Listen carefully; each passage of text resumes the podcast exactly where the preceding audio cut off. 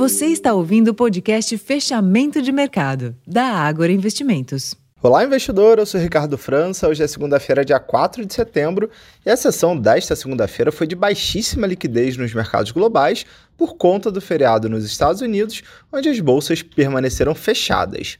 Na Europa, os índices de ações fecharam a sessão em queda, sem a referência de Nova York, e após a presidente do Banco Central Europeu, Christine Lagarde, reforçar a importância de retornar a inflação da zona do euro à meta de 2% no médio prazo.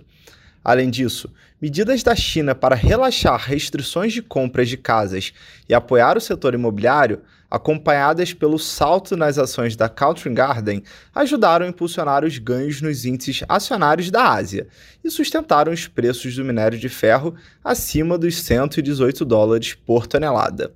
Ainda entre as commodities, o petróleo do tipo Brent fechou o dia com valorização de 0,5%, cotado aos 89 dólares o barril, apoiado também pela expectativa de novas medidas da Organização dos Países Exportadores de Petróleo, a OPEP, para apoiar o mercado. Por aqui, o leve apetite por risco pela manhã foi induzido pela expectativa de estímulos da China e pela melhora das estimativas para o PIB após leitura positiva do resultado do segundo trimestre, conforme apontou o relatório Focus desta segunda-feira. No entanto, a desconfiança em relação ao cumprimento da meta fiscal para o ano calendário de 2024 acabou pesando, e o Ibovespa encerrou o pregão próximo da estabilidade, com leve queda de 0,1% aos 117.777 pontos.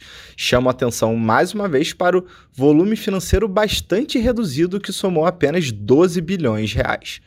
No mercado de câmbio, o dólar também fechou o dia próximo à estabilidade, leve queda de 0,12%, cotado aos R$ 4,93.